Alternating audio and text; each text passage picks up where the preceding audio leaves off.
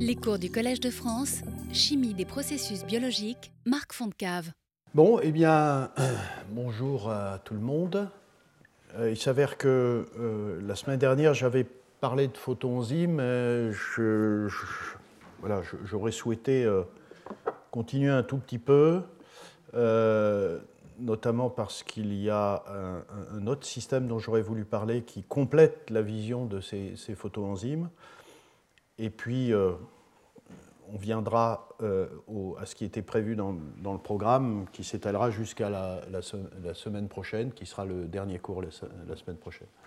Donc, euh, c'est la suite, hein, photoenzyme, et puis ensuite, nous aurons un, séminaire d'Yvain Nicolet, chercheur au CEA, que je présenterai tout à l'heure.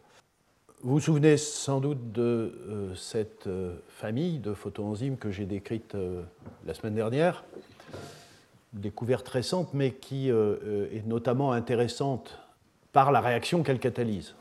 Acide gras pour qu'on transforme en alcane ou alcène en fonction de la nature de la chaîne de l'acide. Et ça se fait par une réaction de décarboxylation qui est lumière dépendante l'intérêt, au-delà de, ce que j'ai raconté du point de vue du mécanisme, hein, à savoir qu'on euh, a une flavine avec le substrat positionné très proche, ce qui était là, vous vous souvenez, euh, avec la fonction carboxylate très proche de euh, la flavine, qui est, à la fois le cofacteur enzymatique et, le chromophore, qui prend la lumière et qui est activé pour induire des réactions radicalaires qui déclenchent euh, le départ de euh, la molécule de CO2 qui finit éventuellement en carbonate, en bicarbonate. Et ici, vous avez le résultat de, la réaction, le produit de la réaction qui est un hydrocarbure.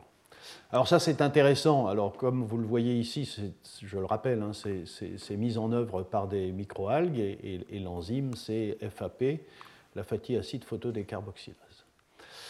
Euh, les premiers résultats importants sont apparus en 2017 et, tout de suite après, bien sûr, hein, alors dans le contexte euh, notamment de la, voilà, de, de, la transition euh, énergétique avec euh, la question de l'élaboration demain, plus tard, de carburants alternatifs, ce qu'on appelle de carburants alternatifs, ici donc de, biocarburants d'une certaine façon, cette réaction devient très très intéressante si en effet, que ce soit par voie cellulaire ou voie enzymatique, euh, ces acides gras euh, naturels peuvent être transformés en, hydrocarbures. Et, là, je vais vous montrer juste trois ou quatre euh, applications de, cette stratégie qui ont été très rapidement développées juste après la découverte de, l'enzyme. Et par exemple, ici, vous voyez, un an après, en 2018, donc c'est en effet toute la question donc, de la synthèse d'hydrocarbures donc euh, qu'on va appeler des biocarburants ou des biodiesels, donc à partir d'acides gras ou d'huile euh, naturelle. Donc c'est la valorisation de la biomasse, des déchets, etc. Alors, lorsque vous avez un, acide gras, euh, une des façons de, transformer ça en un biodiesel, en un biocarburant, c'est notamment d'en faire un, un, ester, un méthylester par réaction avec le méthanol. Et ça peut se, faire par voie enzymatique, euh, euh, par méthylation ici, avec une, hydrolase. Ça, c'est la stratégie qui est le plus souvent développée et qui pose un certain nombre de problèmes parce que cette réaction, d'abord, elle est équilibrée, donc elle n'est pas euh, quantitative. ensuite, l'hydrolase elle-même est sensible aux conditions réactionnelles. Et puis, ces esters-là ont, une moindre valeur calorique que, que les hydrocarbures. Donc évidemment, c'est tout à fait intéressant de pouvoir faire cette réaction-là. Euh, et c'est bien ce qui, euh, a été euh, initié dans, ce travail où toute une série d'acides gras, dont vous avez la liste ici, palmitique, stéarique, oléique, linoléique, arachidique, etc., sont utilisés avec, vous voyez, dans certains cas, des conversions assez importantes et avec des, euh, turnover number, donc un nombre de cycles catalytiques euh, euh, voilà, de, plusieurs milliers. Donc ça, c'est un, premier type d'application. La même année, toujours dans la même stratégie, avec, avec cette huile végétale, la trioléine, qui est en fait un, couplage de l'acide oléique avec le, glycérol, qui est voilà, très accessible, très, très, très abondante, euh, vous avez euh, la possibilité, alors vous voyez, vous avez une double liaison ici, vous avez la possibilité euh, de récupérer la partie hydrocarbure ici, moyennant évidemment que vous hydrolysiez cette, cette, molécule pour libérer le glycérol d'une part et l'acide ensuite hein, par hydrolyse, et évidemment que vous transformiez l'acide ensuite en hydrocarbures. Donc c'est ce qui est fait ici dans cet article à travers un, milieu biphasique euh, qui est tout à fait euh, intéressant et assez efficace, euh, où vous avez une combinaison de deux enzymes, la lipase d'une part et la FAP, la fatty acide photodécarboxylase. Donc la lipase fait cette. donc vous avez, un, avez l'huile au-dessus, vous avez l'enzyme lipase qui euh, hydrolyse cette euh, molécule euh, et vous vous retrouvez avec l'acide et le glycérol ici dans le tampon aqueux. Et c'est ici que dans cette phase aqueuse, vous éclairez, vous avez la FAP et vous produisez l'hydrocarbure qui finit, évidemment, qui est plus soluble dans la, phase organique. Un système assez intelligent et qui permet donc de voilà, ici, de transformer la trioléine en, en heptadécène. Ça, c'est assez amusant. Euh, vous vous souvenez peut-être, euh, en tout cas, vous pouvez le voir sur le cours qui est accessible sur le site web, hein, comme tous les cours. Vous pouvez euh, voir, vous, vous, souvenez donc que cette molécule a un site actif pour une très longue chaîne euh, hydrophobe. Et a beaucoup moins d'affinité pour des petites molécules. Et pourtant, euh, ça serait intéressant aussi d'utiliser ce système pour, euh, au fond, balayer une plus large gamme de, substrats, et en particulier des petites molécules. Et donc, là, ce qui est fait dans cet article, vous voyez, 2019, c'est euh, la question est-ce qu'on peut synthétiser des, hydrocarbures à courte chaîne, c'est-à-dire est-ce qu'on peut faire de la décarboxylation de petits acides? Et là, l'idée, c'est d'ajouter un leurre, en anglais c'est decoy, euh, c'est une euh, partie organique carbonée qui va compléter le, petite, petit acide dans, dans le site actif. C'est ce que vous voyez ici. Euh, donc voilà la protéine. ici, vous voyez le, site actif euh, de l'enzyme avec le, site du substrat là, qui s'étale euh, longuement. Et en fait, si vous voulez, par exemple, et c'est un modèle transformé, ici c'est de l'acide acétique, il y a juste un méthyle hein, avec la fonction carboxylate, eh bien vous rajoutez une petite molécule qui a, pour laquelle l'enzyme a une très bonne affinité dans ce site, et ça, ça, aide, euh, moyennant euh, évidemment que l'interaction du carboxylate avec les acides aminés qui fixent ce carboxylate de façon extrêmement spécifique, euh, viennent se positionner là et en position proche de la flavine pour faire la chimie qu'on a décrite. Et ça marche, de sorte que, par exemple, avec de l'acide acétique, vous voyez, ça, marche quand même tout seul, ce qui est assez remarquable. Hein, puisque vous voyez ici la production de méthane euh, euh, significative, et euh, vous rajoutez un, leurre, ici c'est decoy alkane, de différentes tailles, et vous voyez que vous avez une, sorte de courbe en cloche ici, en gros avec voilà, le, le leurre optimal qui correspond assez bien euh, au substrat euh, naturel de, l'enzyme. Si vous combinez ce chiffre-là, C14, C15 plus 2 euh, carbone, vous arrivez à peu près à ce, qui est optimal du point de vue de la longueur de la chaîne pour, le substrat.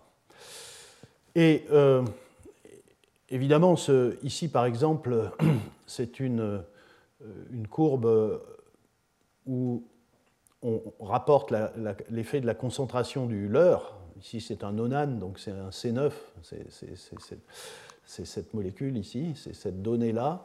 Et euh, donc sans leurre, euh, il y a une certaine activité, et vous voyez l'augmentation ici en, turnover number, à nouveau. Donc voilà, vous passez d'une centaine à 1200. Vous voyez ici, vous avez un facteur 10 en termes de turnover number. Euh, et, vous avez là aussi une courbe en cloche euh, avec une concentration optimale de, ce nonane. Et moyennant cette approche-là, euh, vous pouvez traiter toute une série d'acides, vous voyez, de, chaînes assez courtes par rapport au substrat naturel, un palmitique acide qu'on a vu par exemple avant, et on peut trouver pour chacune de ces molécules la molécule la plus adaptée, le, le leurre le plus adapté, qui est juste une molécule en CN. Euh, vous voyez, ça va de C15 à euh, C9 en fonction de la taille de la molécule. Et ce que vous observez, c'est que vous avez des très très bonnes sélectivités. Vous avez, euh, vous avez des, voilà, des facteurs d'accélération qui sont, qui sont importants. voilà, donc c'est une des applications de, cette, de cette chimie-là. Et ça, c'est le dernier exemple. Euh, c'est le dernier exemple. C'est euh, la question de l'utilisation de, de, la FAP pour euh, faire des, des séparations d'acides gras. si vous voulez, le, la question est la suivante. L'huile végétale, donc les ressources naturelles en, huile, sont constituées d'acides gras divers, des mélanges complexes, où vous avez à la fois des, hydrocarbures saturés, des hydrocarbures insaturés, donc avec des doubles liaisons, et à l'intérieur de ces hydrocarbures insaturés, vous avez des euh, isomères 6 et des isomères trans. Il s'avère que euh, des acides, saturés, comme on l'a vu, comme l'acide palmitique par exemple ou, stéarique, euh, sont des acides gras qu'il faut éviter d'ingurgiter. Enfin, c'est connu pour accroître le risque de maladies cardiovasculaires. Et à l'inverse, les insaturés sont plus sains et sont connus pour protéger contre les arythmies cardiaques et pour réduire par exemple la pression sanguine. Donc, la question qui est posée ici, c'est si on peut euh, donc euh, séparer les insaturés des saturés. Ça, on sait faire. Et puis il y a une deuxième euh, possibilité de séparation, c'est séparer les cis et les trans. Et les, les, trans posent plus de problèmes que les cis, et donc l'idéal, c'est d'avoir des insaturés cis. Et donc, euh, ici, euh, le travail qui est fait, c'est de euh, regarder comment l'enzyme peut décarboxyler de façon sélective un mélange d'acides gras insaturés cis et trans et pour fournir des hydrocarbures uniquement dans le cas du cis. Et ça, c'est un, travail assez, formidable qui a été fait par analyse euh, cristallographique euh, de l'enzyme en présence de différents substrats. Et comme vous le voyez ici, donc, euh, vous avez la flavine hein, à nouveau, vous avez la chaîne qui finit ici avec le carboxylate qui est proche de la flavine, et vous identifiez la position de la double liaison. Ici en bleu, vous avez la structure 6 et en euh, violet vous avez la structure trans et vous voyez immédiatement les acides aminés importants euh, à ce niveau-là. Et euh, dans ce travail, tous ces acides aminés, qu'il s'agisse de la glycine 455, la tréonine 484, la valine 453, l'alanine 457, tout ça, vous voyez, toute une série de mutants qui ont été faits et de façon assez extraordinaire. La, la valine, ici 453, est, un endroit qui est très utile à modifier pour changer considérablement les, les, sélectivités. Et vous voyez, en, gris, vous avez la conversion de l'acide oléique qui est 6 et l'acide élaïdique qui est trans en vert.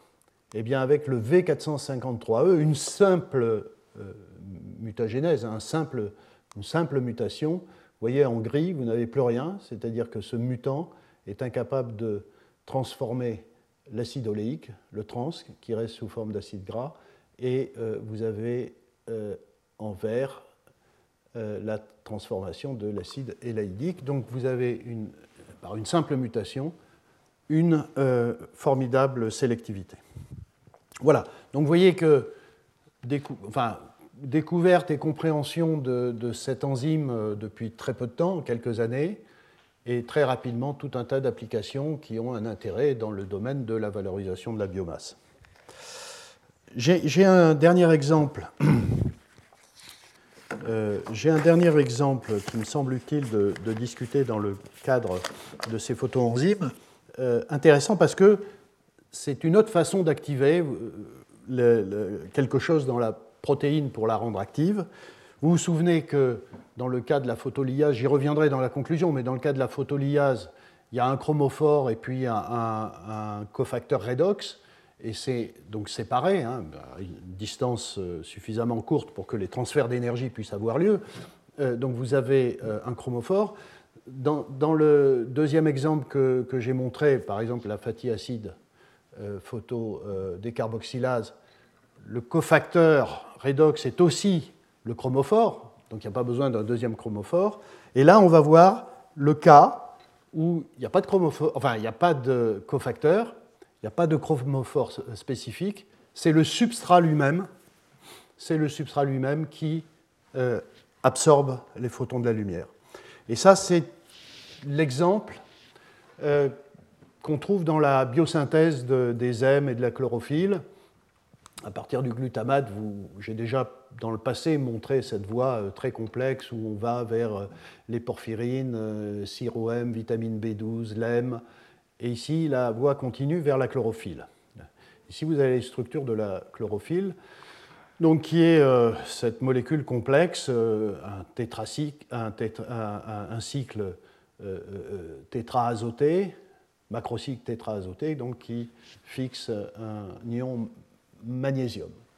Et euh, dans cette étape-là, euh, la protochlorophyllide oxydoréductase, vous avez euh, une réduction à deux électrons, une hydrogénation de cette double liaison ici. Hein, vous voyez, un atome d'hydrogène de chaque côté en plus. Et pour faire cette réaction, vous avez simplement besoin de cette enzyme, de, de NADPH, un réducteur, évidemment, hein, il faut un réducteur, hein, c'est une hydrogénation, et vous avez besoin de lumière. Sans lumière, ça ne marche pas. Euh, donc, euh, ce, qu'on sait de, cette euh, enzyme et de la façon dont ça fonctionne, et je vais vous le montrer à l'aide à nouveau d'études biochimiques, cristallographiques, c'est que, en effet, c'est le substrat qui absorbe la lumière, Ceci se fait euh, très rapidement dans, l'ordre de la picoseconde, euh, où vous transformez donc un substrat en un substrat activé. Vous allez voir comment il, est activé. Euh, une fois qu'il est activé, vous avez un changement conformationnel de l'enzyme qui permet de, de, rapprocher le NADPH, le donneur d'hydrure, à proximité du substrat. Vous avez une tyrosine qui joue un rôle extrêmement important comme donneur de protons. Et vous avez transfert d'hydrure et ensuite euh, un intermédiaire et donc de l'ordre de 500 nanosecondes et vous avez un transfert de protons venant de cette tyrosine pour donner le produit final. Donc vous avez un hydrure qui vient du NADPH, c'est pas très étonnant, et un proton euh, qui vient euh, d'un acide aminé, ici une tyrosine, évidemment, une fois que cette tyrosine est déprotonée, il faut une source de protons. Donc on voit dans la, chaîne, dans la structure, vous, le verrez, toute une euh, chaîne de molécules d'eau qui, sans doute, est un, chemin pour, le transfert de, protons. Euh, juste une remarque. Euh, c'est donc le NADPH, mais ça peut être le NADH, mais donc, cette molécule ici, à, nouveau, hein, c'est un nicotinamide. Ici, vous avez le donneur d'hydrure, enfin, vous avez potentiellement un hydrure ici. Et, donc, euh, il y a différents mécanismes de, don de cette euh, hydrure.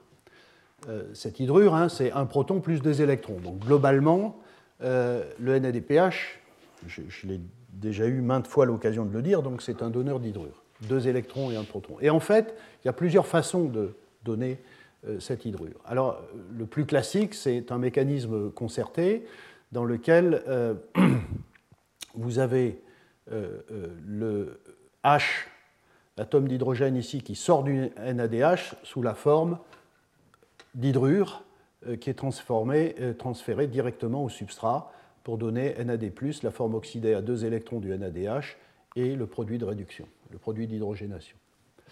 Et puis vous avez d'autres mécanismes et tout ça dépend de la vitesse relative des constantes de vitesse d'électrons de transfert des deux électrons, de chacun des deux électrons et des, transferts de, des vitesses de transfert de protons. Et donc vous avez des mécanismes, vous pouvez avoir un mécanisme séquentiel dans lequel le NADH donne un électron d'abord au substrat pour donner ce radical cation et radical anion. Ensuite, vous avez transfert de protons du NADH plus point pour donner le radical NAD point et le radical AH point. Et ensuite, vous avez un deuxième euh, transfert, le deuxième transfert d'électrons pour donner les produits finaux.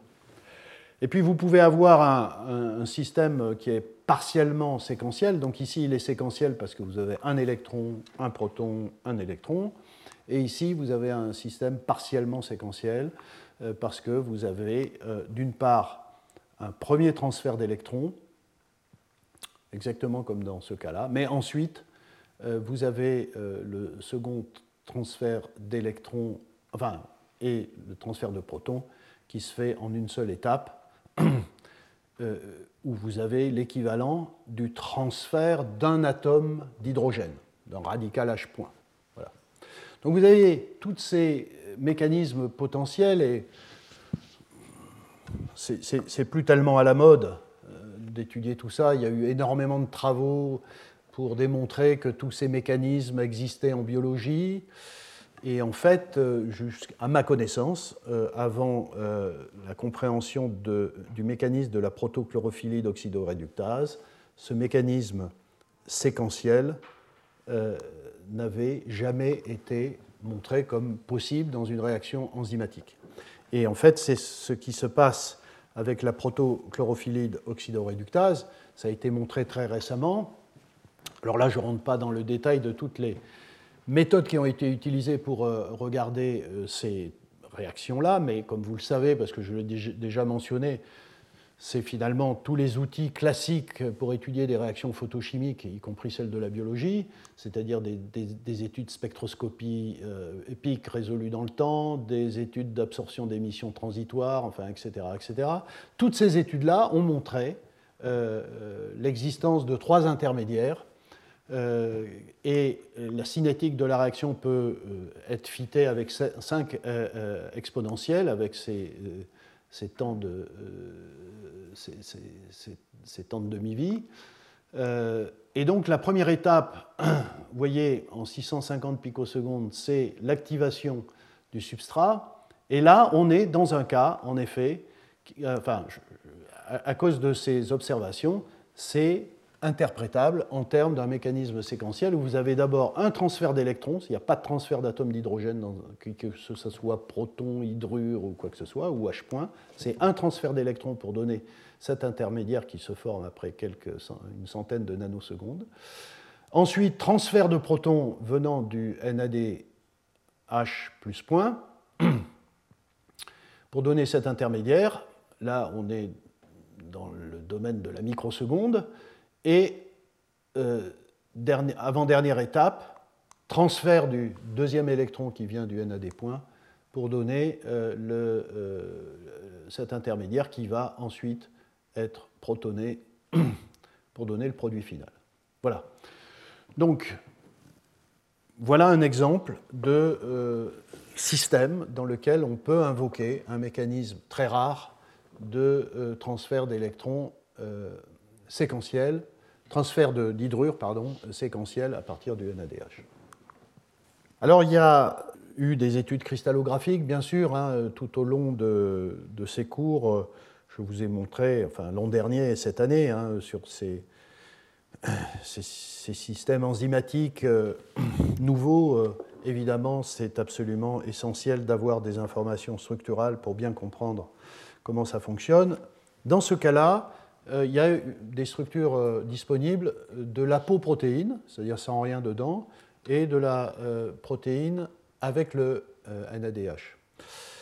le NADPH, pardon. Et il n'y a pas de structure, malheureusement, avec le NADPH et le substrat. Néanmoins, il y a, comme vous allez le voir, il y a des modèles qui ont été obtenus qui sont assez, euh, intéressants.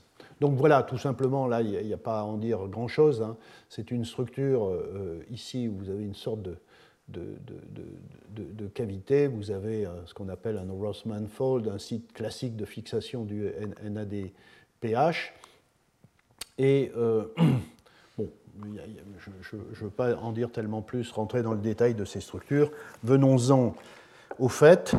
Et le fait, c'est celui-là, c'est-à-dire que à partir euh, d'expériences de, docking, euh, de dynamique moléculaire, euh, on a aujourd'hui donc à notre disposition un, modèle d'un complexe protéine substrat, la protochlorophyllide, hein, qui est le substrat, euh, et du, NADPH.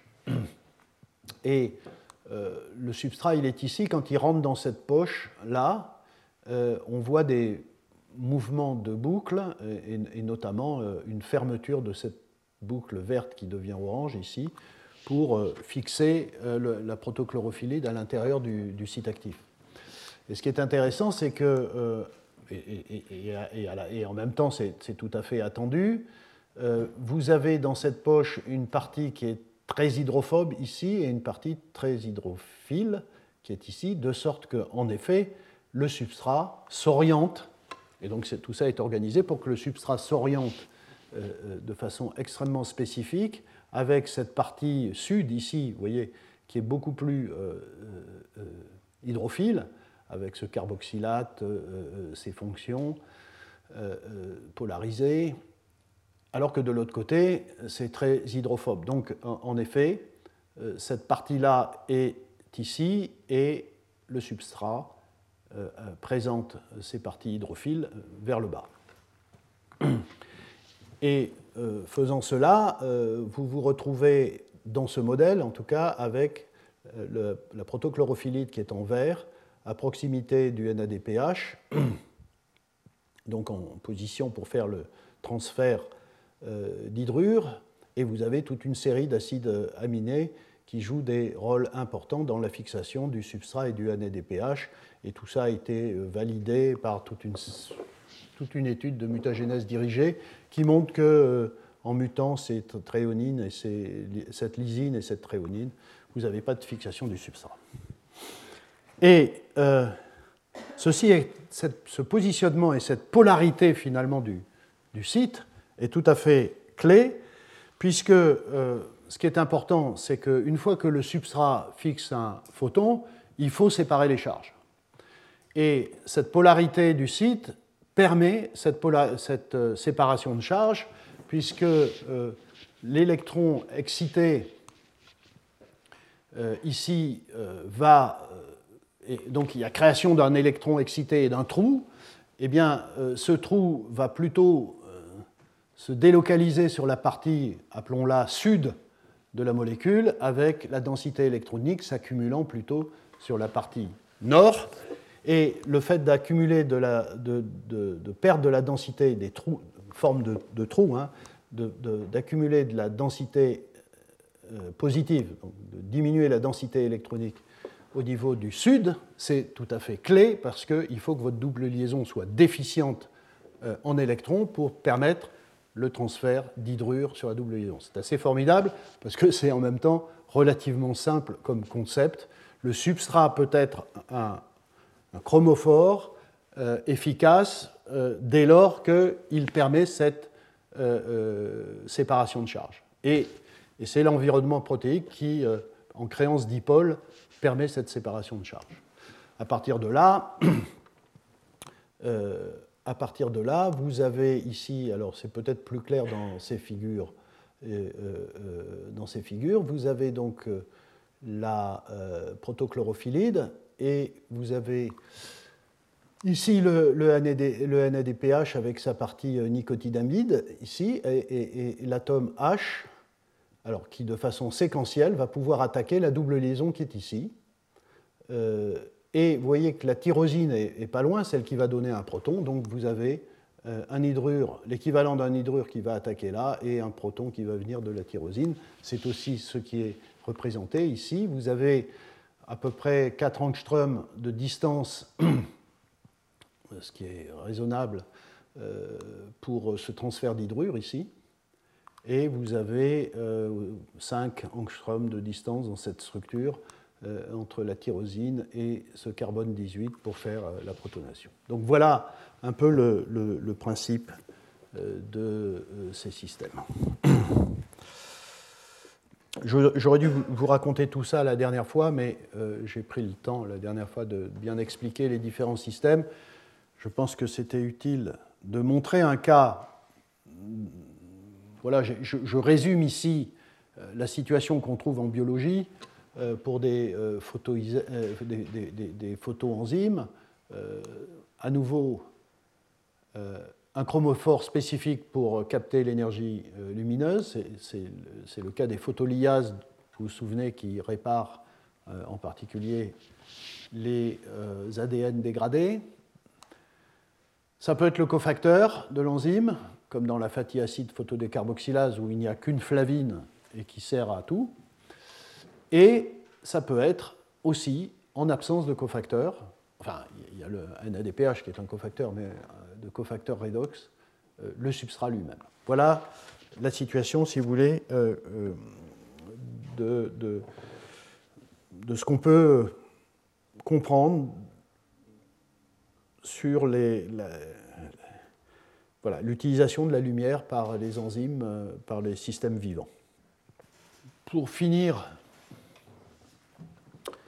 euh, cette heure et euh, introduire au fond ce que je vais dire la semaine prochaine, et finir cette série de deux années hein, que j'ai intitulée Tendance en, en enzymologie. C'était grand 1 l'année dernière, grand 2 euh, cette année, et on s'arrêtera là. L'année prochaine, on parlera d'autres choses. Euh, je voudrais finir sur ces cofacteurs flaviniques, ces flavines. J'ai eu maintes fois l'occasion de les présenter dans différents systèmes parce que sont, euh, ces flavines sont présentes dans un très très grand nombre d'enzymes du vivant. J'ai eu l'occasion il y a longtemps de présenter les propriétés générales des flavines, mais je vais le refaire ici pour euh, vous montrer comment les choses ont évolué très récemment avec, euh, euh, avec la découverte de nouveaux intermédiaires réactionnels qui jouent des rôles clés dans des réactions assez complexes où les flavines ne sont pas simplement que des transféreurs d'électrons, comme je vais vous le montrer. qui est une des, grandes fonctions. Il s'avère que euh, ces flavines, ces flavoprotéines, donc ces enzymes qui utilisent des flavines, sont aussi euh, à l'étude dans notre laboratoire. Et la semaine prochaine, donc, nous aurons un, séminaire par euh, Jamel Hamdan sur voilà, des études récentes de flavoprotéines, de flavoenzymes. voilà, alors certains savent ça, c'est pas de la répétition, mais ça permet d'introduire, euh, de, comprendre ce qui était connu, ce qui était une sorte de dogme, et ce qui va devenir euh, ensuite des nouveautés en flavo-enzymologie. Donc à nouveau, une flavoprotéine, c'est une protéine qui contient ce cofacteur. ce qui est important ici, c'est cette partie-là. C'est ce qu'on appelle le, site, le cycle pardon, isoalloxazine et, notamment qui donc, comporte euh, ces trois cycles. Euh, euh, et sur le cycle central, vous avez une chaîne qui peut varier, j'y reviendrai. Ce qui est important ici, c'est cette fonction-là, iminoquinone, à l'état oxydé, et, on verra que toute la chimie se passe sur cette partie-là de la molécule organique. Cette chaîne-là, donc j'ai dit, elle peut être variable, il peut s'agir uniquement du ribitol, ça s'arrête ici, euh, c'est ce qu'on appelle la riboflavine. Euh, ça peut être, euh, lorsque c'est phosphorylé, la flavine mononucléotide, ça s'arrête là. Et puis, si vous avez une, adénine, une flavine adénine dinucléotide, donc vous ajoutez ce groupement adénine euh, lié au ribitol par ces deux fonctions phosphate, ce phosphodiester. Voilà. Ce sont les trois molécules qui existent dans la nature et qui euh, euh, sont largement utilisées par les enzymes. Alors, la riboflavine, c'est un cas un peu particulier. C'est un précurseur évidemment de la FMN et de la FAD, que j'appellerai comme ça par la suite. Mais ce, sont surtout les FMN et les FAD qui sont présents dans les enzymes. donc, euh, cette molécule est suffisamment complexe pour que vous puissiez facilement imaginer qu'elle est, euh, euh, sont le site de protonation, déprotonation, donc d'équilibre acido-basique et également d'équilibre redox à cause de cette fonction iminoquinone, donc qui peut être réduit à un électron pour donner ce radical intermédiaire ou à deux électrons pour donner cette flavine totalement réduite, euh, euh, où vous avez maintenant une double liaison euh, et deux NH ici. de façon horizontale, vous avez les PK de, des équilibres acido-basiques. Ce qui est intéressant, c'est que ces systèmes fournissent des potentiels redox très intéressant pour le métabolisme euh, des, cellules. On se retrouve, vous voyez, avec des potentiels qui, dépendant de l'environnement de la flavine et dépendant du type de flavine, on a des potentiels qui varient entre moins 150 et 300 euh, millivolts. Et ça, c'est des domaines de potentiel redox qui sont très intéressants pour tout un tas de, pour tout un tas de réactions. Euh, donc, ces transferts d'électrons couplés à des protons euh, sont indiqués ici. Et donc je vais parler de la forme oxydée ici, euh, où vous avez euh, cette iminoquinone, vous avez cette semi-quinone ici après un transfert d'un électron à un proton, et la forme totalement, cette forme hydroquinone avec ce deuxième transfert de protons et d'électrons. Et dernière chose, c'est que ces systèmes sont relativement faciles à étudier parce que, en particulier, ils ont euh, des signatures euh, en absorption de lumière visible tout à fait caractéristiques. Et ici, je ne rentre pas dans les détails parce que j'en aurai pas besoin par la suite. Euh, vous avez par exemple la forme oxydée, ici en bleu, qui a ce spectre-là. Vous avez la forme radicalaire qui a un spectre totalement différent, vous voyez, absorbant à, plus faible énergie. Et puis, euh, vous avez euh, la forme euh, réduite qui a perdu énormément d'absorption. Donc, ces spectres sont suffisamment différents pour qu'on ait un outil très intéressant pour étudier les mécanismes réactionnels et le rôle de, ces différentes espèces et la présence ou non de ces différentes espèces dans les mécanismes. Bon, la grande fonction, une des grandes fonctions de ces systèmes euh, flavinique, c'est euh, les transferts d'électrons ou transferts d'hydrure. Transfert d'électrons couplés à des protons, transfert d'hydrure. Et si vous voulez, ici, par exemple, si on prend un exemple assez classique qui a été très très étudié, la ferredoxine réductase, c'est une protéine que vous avez ici qui contient ici un FAD. Vous avez la flavine là et la chaîne en position azote, 5. Alors, je vais quand même. Il n'y a pas le numéro ici, si, il y a un numéro. Ça, je vais beaucoup parler des positions azote 5 et, position carbone 4A. Donc retenez que l'azote 5, c'est celui qui est opposé à l'azote 10 qui porte la chaîne euh, ribitol ou euh, plus ou moins modifiée.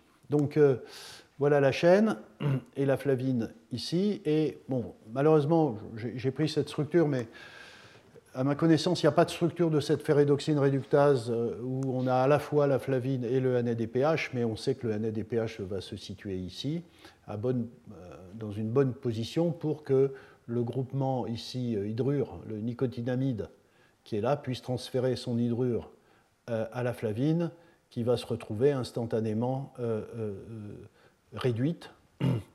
Et ensuite, cette hydrure, enfin, cette, flavine totalement réduite, euh, a une riche possibilité à la fois de transférer son hydrure ou de transférer des électrons euh, un par un.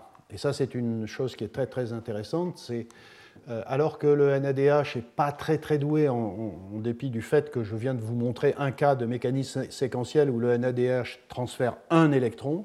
Le NADH et le NADPH ne sont en général pas très doués pour transférer des électrons de façon séparée. Ils sont plutôt doués pour transférer deux électrons et un proton. Et lorsqu'on a besoin d'un seul un électron, la flavine est utile parce qu'une fois que vous avez vos deux électrons stockés ici, vous avez les possibilités, à cause de euh, euh, euh, l'accessibilité à des potentiels redox raisonnables de ce radical, de transférer les électrons un par un. Donc quand vous avez des, des accepteurs d'électrons qui ont besoin, qui ne, peuvent accepter qu'un électron, par exemple un cytochrome qui passe de fer 3 à fer 2, eh bien une flavine est particulièrement... le NADH n'est pas très pertinent, et d'ailleurs ça, ça, n'existe pas, et donc c'est mieux de passer par une flavine, et c'est souvent ce qui se passe et la flavine, à l'état réduit, peut découpler ces deux électrons, en donner un d'abord et puis un deuxième. Et les accepteurs, ici j'ai indiqué euh, une métalloenzyme hein, à faire. Euh, ça peut être des cytochromes, ça peut être des protéines fer-soufre, mais ça peut être aussi une deuxième flavine euh, qui reçoit des électrons ou des hydrures à partir d'une première flavine ça, vous vous souvenez, j'ai pris cet exemple parce qu'on l'a entendu la semaine dernière avec euh, Bill Rutherford. Euh, c'est la chaîne de euh, transfert d'électrons dans, la photosynthèse. Ici, vous voyez, cette FNR, c'est la ferredoxine réductase.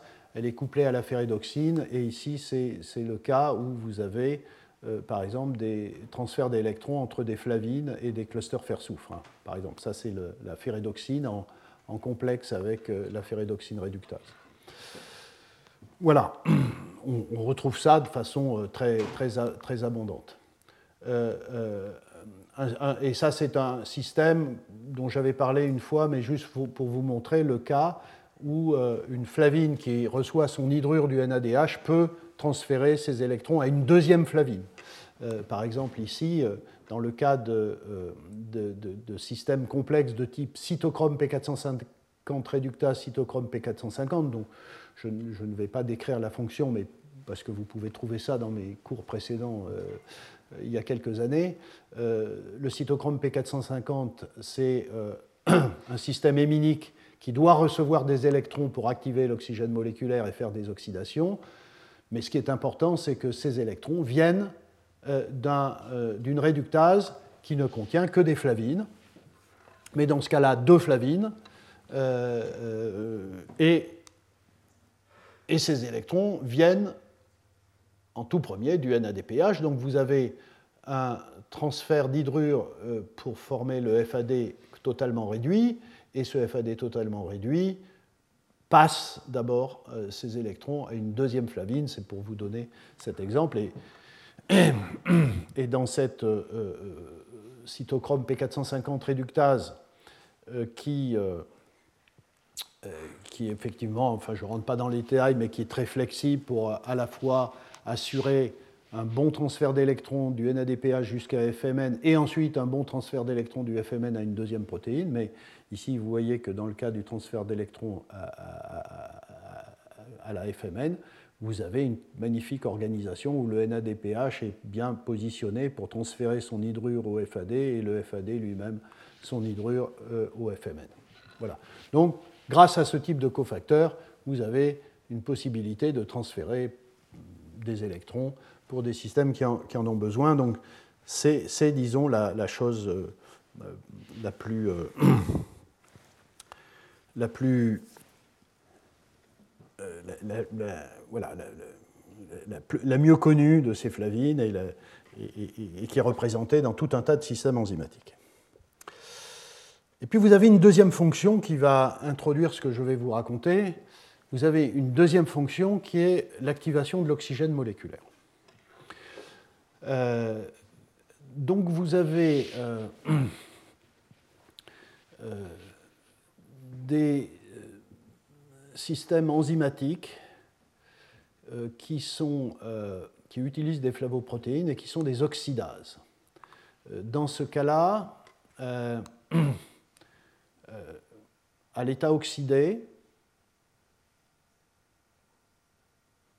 la flavine oxyde un substrat c'est la réaction qui est indiquée ici, et euh, le euh, cycle se ferme par réoxydation à l'air, par l'oxygène de l'air, pour donner la flavine oxydée, et à ce moment-là, on ferme le cycle. Et le substrat a été oxydé, le substrat SH2 a été oxydé en S, et l'oxygène a été réduit euh, en eau oxygénée.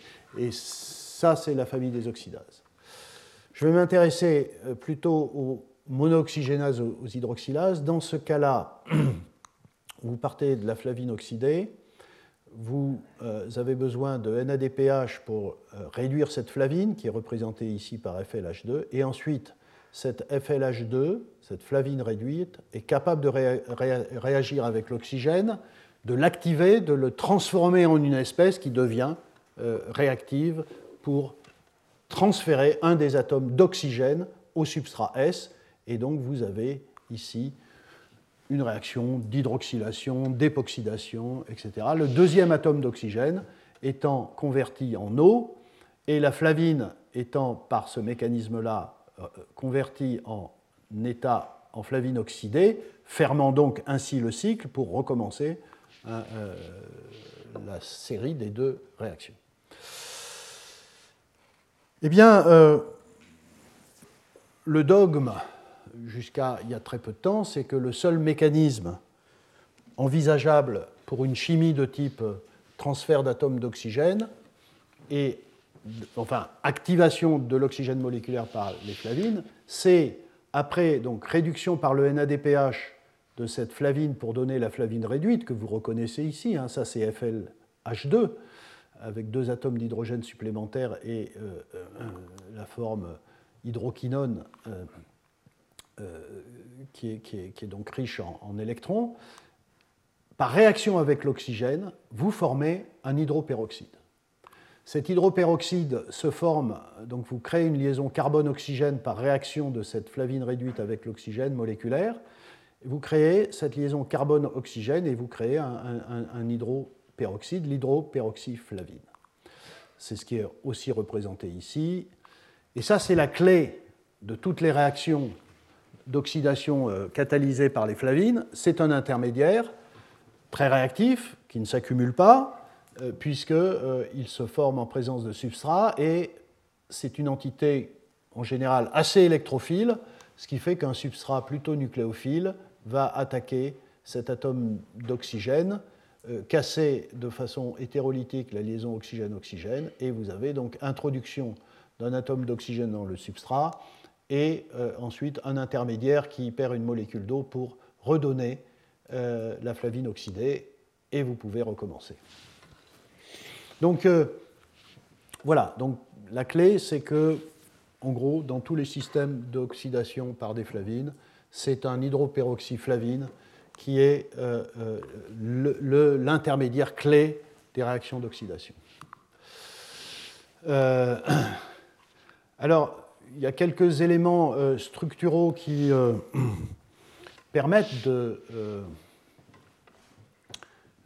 qui permettent de valider hein, cette, hypothèse.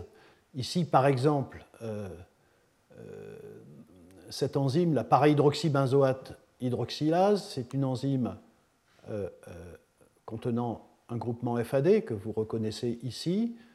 Ici, c'est le cycle isoalloxazine et la chaîne ribitol et puis le reste. C'est une enzyme qui catalyse en effet l'activation réductrice de l'oxygène, c'est-à-dire en présence de NADPH, euh, pour faire une hydroxylation aromatique sur le cycle pour donner ce, catéchol. Euh, une structure en rayons X euh, obtenue contenant le FAD et le substrat, puisque vous reconnaissez en orange ici le para-hydroxybenzoate, qu'on retrouve, j'ai simplement zoomé ici et je crois qu'ici c'est un modèle avec le NADPH, euh, donc avec la partie ici nicotinamide, la partie réductrice,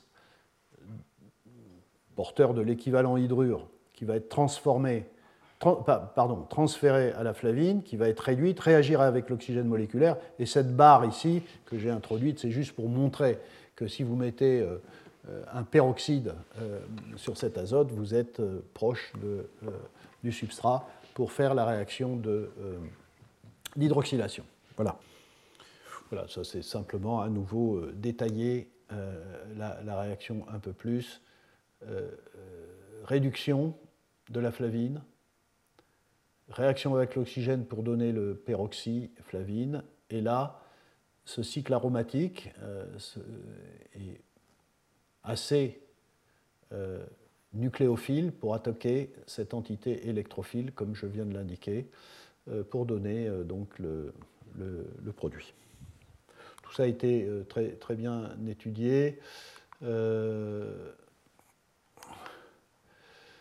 Très bien étudié.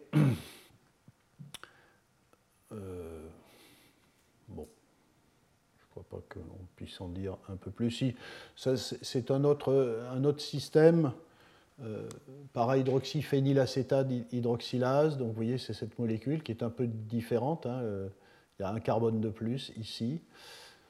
Bon, il y a eu des études cristallographiques très intéressantes, mais terminons, euh, terminons là où on voit à nouveau la flavine qui euh,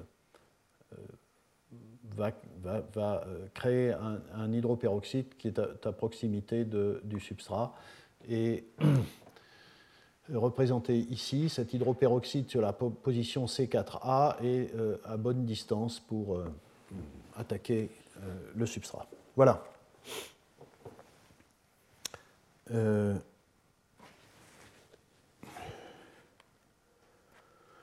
Vous avez toute la base qu'il faut pour suivre la suite. J'ai résumé euh, en une demi-heure 50 ans de travaux sur les flavoprotéines. Hein. Mais ce qui est intéressant, c'est que depuis quelques années, et c'est ce dont je parlerai euh, la, semaine prochaine, euh, de nouveaux cofacteurs flaviniques sont apparus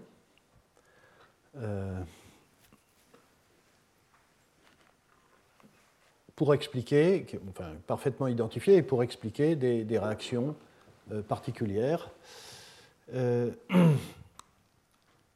et comme vous le voyez ici, donc je parlerai de flavine N, 5 oxyde, je parlerai de flavine N5 prényle, et ici je mentionne le flavine N5 méthylène.